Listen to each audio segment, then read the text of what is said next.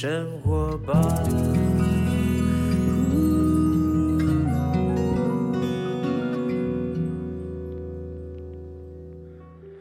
时间下午两点多，欢迎来到幸福生活吧，我是空中的 bartender 小马倪子君，哈哈耶！到礼拜三，哈哈，礼拜三，呃，我们要谈运动有关的相关资讯哈。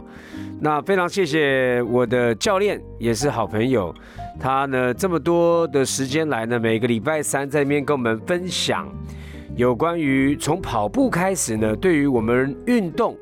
对人体各方面的益处，以及我们不太清楚所谓运动里面的一些冷知识啊，透过跑步学堂的总教练 Jason 呢，让我们有更多的学习啊。那么今天一样要请到他。哎，今天是十月六号哈，我也顺便也祝福了 十月六号的生日的朋友们生日快乐啦！大家都要健康，要喜乐哦。现在呢，这个马上呢到了下半年度，有一些的赛事也在如火如荼的报名当中啊。那我呢也刚好去报了这个十二月五号有一个烤鸡马。哦，烤鸡马拉松好像在嘉义还是在哪里？烤鸡马拉松啊，我这次就是以以跑代训哈，因为我刚好是明年的要参加，哎，不，我十二月十一还是十二月九号忘了，还有个台北马，我也报名了台北马半马，然后明年呢又报了一个 CT 啊，所以呢我下半年都非常非常忙碌啊，今天要好好来请教一下 Jason，我现在如何在疫情的当中。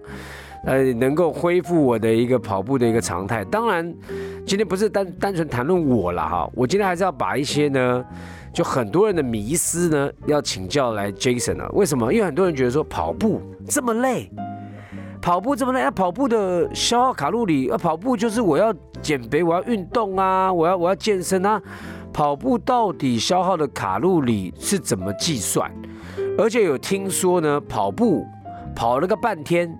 还不如你呢，呃，这个这个可能是做一些有氧或者做一些重训啊，来的消耗卡路里来的来的来的大哈。所以呢，跑步到底能够 消耗多少卡路里，这是很我相信很多人的迷思，因为跑很久嘛，跑很久的事事倍功半，有没有 感觉上是在消耗卡路里上面就是事倍功半？但到底是这样吗？是不是有什么迷失呢？好，Ladies and Gentlemen，我们今天就请到跑步学堂的总教练 Jason 为我们来解答。好，欢迎回到幸福生活吧。我们现在呢，以最热情的掌声欢迎我们跑步学堂的总教练 Jason。Hello，小马好，还有各位线上的听众朋友们，大家午安，大家好。哎，Jason，我觉得我们现在远距的这种视讯呢的 live，我觉得我已经蛮习惯了。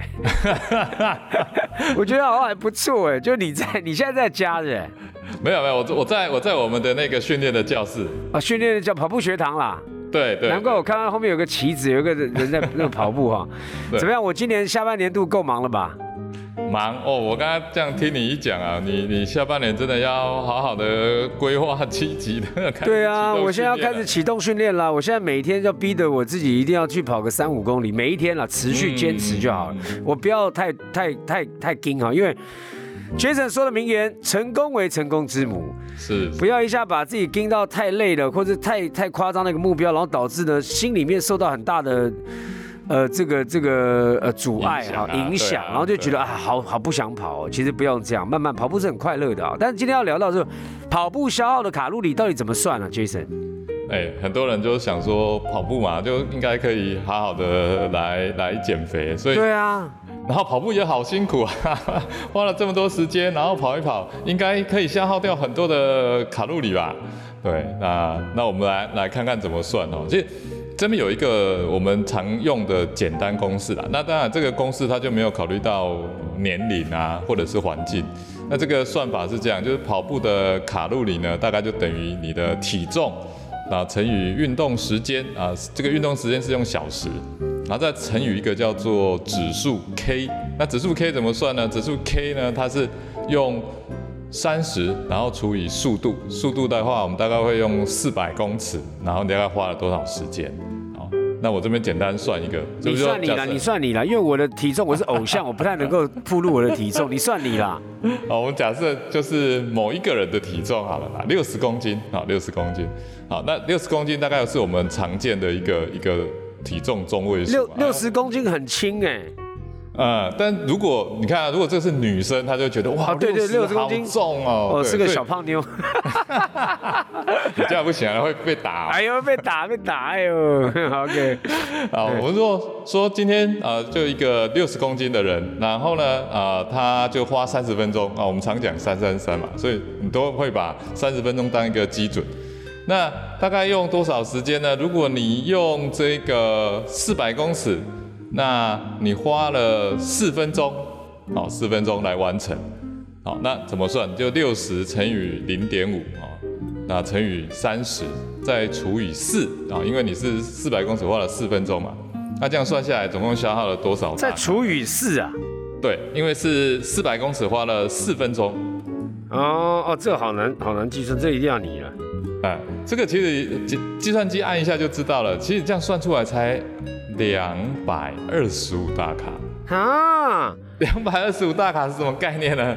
我们先讲一个便当都一个便当都超过了，好不好？哦，超可多了。你知道一个一个一个牛腩饭便当大概几卡吗？四百，五百七，五百七十卡。哇塞！你刚刚说要跑多久？跑了三十分钟。三十分钟。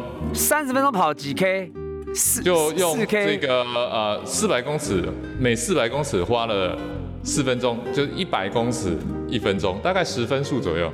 是一般对入门的慢慢跑，慢慢跑啊。这个我我我我现在听到这段，我的头头脑都在旋转，因为我我实在数学很差。反正 anyway，基本上得到一个答案了，待会我们再来聊哈。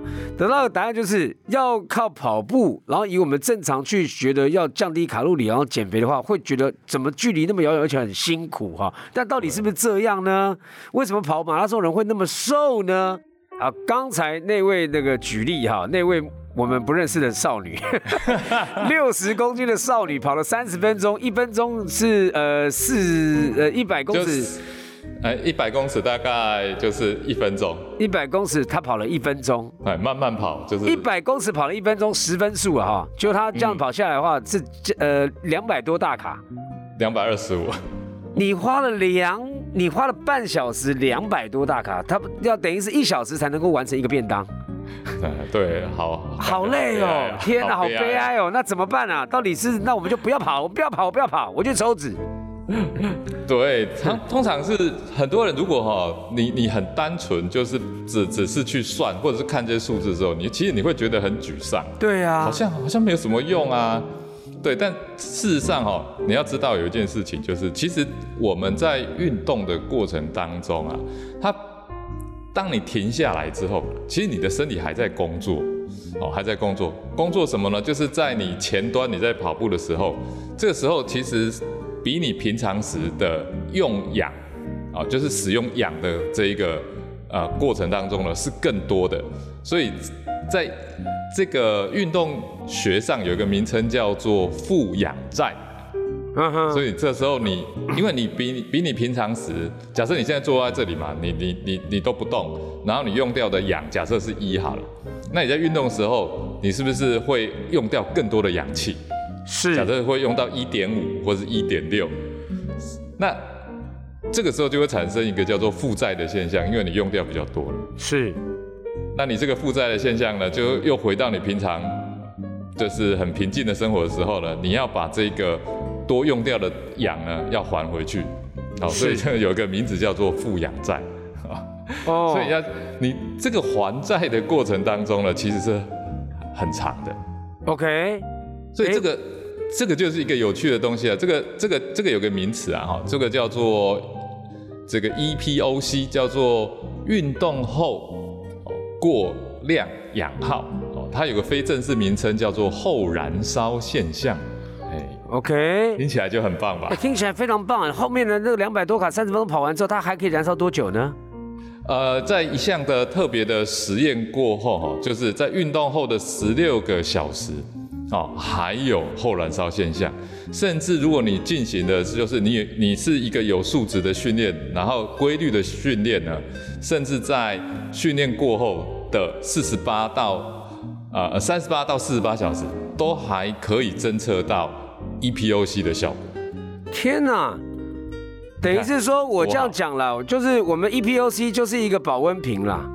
就是我的热呢，我加了我我我把水滚沸一百度了，就放在保温瓶里面了，它慢慢慢慢保温，还有到四十八小时才才才到降温呢。哎，就一直一直都会在发热啊，还在发热，发热，还在发热。所以说你不要算当下的一个数据去计算的话，你会觉得太吃力了，三十分钟跑，但没有想到后续效应，后续的这些这些所谓的 EPOC 的燃烧，这些的燃脂。持续的进行，难怪哦，跑步的人呢，体态真的是比较瘦。对，你看跑者，他有一件事情叫做规律。对，规律。对，规律很重要。你看他一个接一个，一个接一个，所以你只要有规律在训练，所以训练这个过程当中讲究纪律跟规律就很重要了。哎呀，这太好的答案了，我有救了，因为我最近肚子又开始大了，我也有有有觉得觉得不错，有救了。好，那。你刚刚说的这个 EPOC 啊，就是诶，如果说你规律的运动，所谓的规律运动，就例如说我排一个训练训练表，我每一周三次。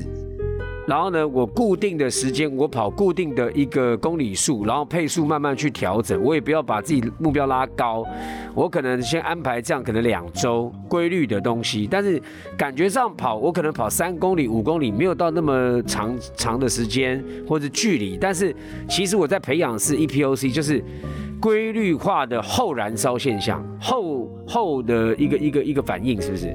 对，而且这当中哈，你你应该要让身体，如果你的重点是要去做啊热量的减除的话，高强度的运动的效果呢反而好。所以在这里面，你可以在每一周啊，就是有安排一次，像是像啊间歇，好，那啊像。前一阵很流行的塔巴塔，哦，明白明白。对，像这种高强度的间歇性运动，它的这个 EPOC 的时间是比较长的。嗯嗯，但是这同时也代表，因为 EPOC 这个过程啊，它不是莫名其妙，就是你身体在发热，身体发热在代表什么？它在进行一个恢复跟重建的过程，所以你的身体现在是在什么？在提升。所以你要让他休息，所以你不能一直塔巴塔。OK，塔巴塔是偶尔，等于是说，我在这个规律的建造底下，我偶尔要端出来一个瓦萨比，就是要呛辣一点的，对，呛一点的，呛一点的啦。啊，盖掉后啊，呛一点之后呢，让它搭配的规律的里面去去去做搭配。你不能讲说哦，塔巴塔好像看起来燃烧比较多，我就天天塔巴塔，那叫不行。是，没错，没错，没错。哇，我我越来越懂了，天哪！所以它就有点像是这种波浪，波浪。所以你要让它高起来之后，然后要降下来。那这个降下来的时候，它是不是停掉的？所以你是要有一个重叠性连接的。所以这样子呢，一步一步的，就是一上一下，一上一下，它就慢慢一直往上。其实，在训练的这一个逻辑里面呢，我们在讲说什么叫周期化。周期化就是周而复始啊，连接性的。然后呢，它就是有高有低，有潮起有潮落，这样子呢，在这种循环下，固定的、固定的、固定的去循环，然后逐步的累加，这个就会造成啊，就是在身体的质量上，它会一直提升，然后也会达到真的你想要，哎，就是减除脂肪，然后减除热量。这个目的，哎，我想请问一下 Jason，我常常在这个运动场上面就练习跑步的时候，看到有些人他会就是短暂冲刺，嗯，然后停下来小走步一下，然后又短暂冲刺，那其实就间歇性的训练嘛。对，间歇性的训练。所以我们不一定要做到像塔巴塔，就是我例如说，我就喜欢到户外去，我就喜欢在户外里面跑步，我在跑步当中也可以做成间歇性的一个训练。对，你可以做间歇跑。那间歇跑的这一个过程呢，其实呃有很多种目的啦。那这个就要看课表的设计。那如果你没有什么特别设计的话，你也可以就是哎快跑一段，然后休息。你怎么建议？你怎么建议？快跑要多久？多少分？我们以分分钟来算。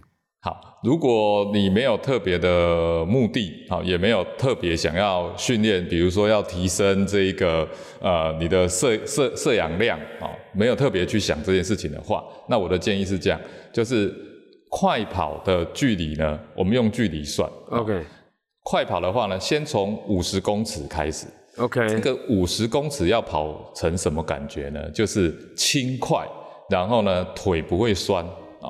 哎，刚刚讲到就是说，如果就规律的礼拜，呃，一个礼拜我安排三天要去跑步，每一个晚上我就固定时间，下了班之后吃完晚饭休息完之后我再去跑步，跑步呢，哎，中间的一天可能我就。穿穿插一个间歇性的跑步，你刚刚讲到以五十公尺为单位，跑的轻盈轻松，腿不要酸，但是要有冲刺感哦，对不对？是。那这样的话，反复循环要几次才达到我们的，例如说那个转速，或是我们的间歇性运动达到那个质量？好，在做这个跑的时候，刚刚所提的是五十公尺是一个基本的一个量。那当然，你五十公尺你觉得？呃，已经很轻松了，没感觉了哦，你可以再往上加。那次数呢？次数这个东西啊，它就是很艺术了。我说很艺术就是这样，就是你可以先抓一个量，假设你先从五次开始啊。那这个五次呢，你要让你在第五次的时候还能够保持加速，也就是说你的第五次要能够比你的第一次快哦，要掌握这种感觉。那如果你觉得你你这样子的节奏是适应的，那么你就可以再往第六次。那当你第六次跑起来的时候，已经没有轻快感了，而且甚至跑的有点像被被那个好像要后面要呃这个放狗追你 那种感觉，张牙舞爪，好，已经不稳定了，身体就是扭曲了，这样就不要再跑这趟了。不会啊，就第第七次直接趴在那边。一跑我冲，然后就趴了，所以呢，那个时候就不要了，对不对？但是以我们这样好，我们刚刚讲五次，每一次五十公尺，然后呢跑，然后每一次的都到最后一次五第五次、第六次的还可以有加速感哈，这样的一个东西，那我们算我们这样统包为一大次，嗯，OK，我们像一组一组，哎，那那总共要几组呢？呃，休息之后，你这一组完成之后，休息最少好最少。像这种冲刺啊，我们都会让身体至少休息五分钟以上。OK，明白。好，这个呢，让大家安安排。为什么我会这样讲呢？因为这是跟做做重训一样了，也是你你你你要多少下？例如说我八下几几呃负重多少重量，然后我要几组。那有不同的训练，但是我觉得间歇也是一样，我觉得非常好。今天的答案就是说，我们不要担心刚刚讲的这个跑跑步的消耗卡路里呢，在数字上看起来好像又跑那么久才消耗一点点，好像没有用。但真实的答案就后面的 EPOC 是不是？嗯，是是。哎呦，我都学起来 EPOC 啦，就是后面会继继续的发热，继续的燃烧，继续的运作你身体当中呢消耗你的热热量的，它会继续的运转哈。哦，哦我觉得哎很厉害，所以那那还有什么方法？那如果说我跑长，到后来我跑这个规律都养成了，那我跑一次长距离的，它消耗的卡路里还是用以前的算法吗？呃，这个的算法其实是没有特别去考量呃你身体的这个肌肉组成，这是一个很粗略的算算法啦，所以那种算法就给大家做参考，只是呃要让大家知道说。不要太执着于这种热量计算的速度，明白？因为你知道训练的这个质量。现在有 iWatch，我们每次都要看 iWatch。我今天跑几公里几分数，然后消耗哈，然后就哈 才消耗那么短啊！我现在把把秘密待会要马上分享给我太太，嘿嘿，她应该听起来很开心。好，我们刚刚已经得到了一个这个跑步消耗卡路里呢，解开大家的迷思啊！不知道大家听众有没有解开？我是解开了，我觉得哦，那太好了，原来跑步是非常非常 OK 的啊！我要把这个基础的这种这种所谓的训练呢，把它建构起来。Jason 还有什么要跟听众朋友来补充一下？好，那刚刚因为我们一直在提到说可以透过更强的这种间歇来跑，那这个选择的时间啊，最好不要在睡觉前哈。这个睡前呢，如果你来进行这一个呃间歇啊这个短跑的动作啊，会让你的身体太兴奋了，所以你的整个人呢就可能晚上就睡不着了啊。这反而就是会影响休息。所以特别，如果你要进行这样子的一个训练的话，就是如果在晚上的话，就尽量早一点哈，不要太太接近这个睡觉时间。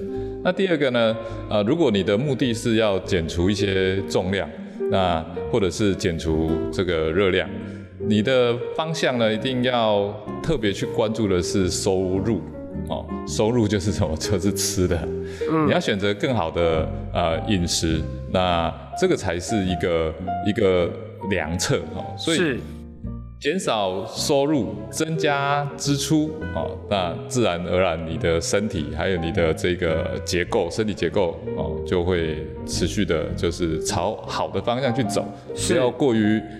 执着那个数数字，甚至到走火入魔的一个阶段。您对，那那其实你的生生活就会过得很痛苦、不快乐，不会幸福了。真的，有就我觉得讲的非常有道理。我觉得这个套用在生活面的每一个每一个状况，我们不要活在数据里面。有时候，我讲我讲真的，像这个呃，我平常在看啊，脸书里面大家按赞哈，嗯，我们按赞的那个数量，并不代表质量啊。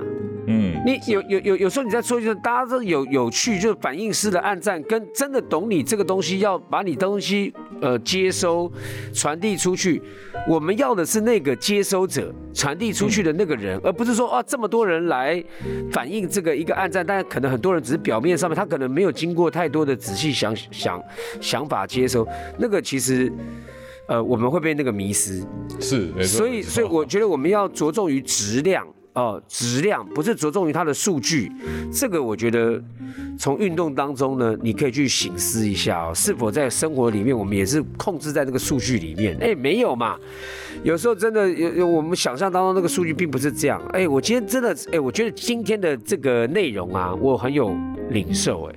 哦，有帮 EPOC 呀，后续的那个厉害了，好不好？谢谢 Jason 今天来我们节目当中分享啊，继续请大家继续坚持规律的跑步的习惯哦，运动习惯也一样哦。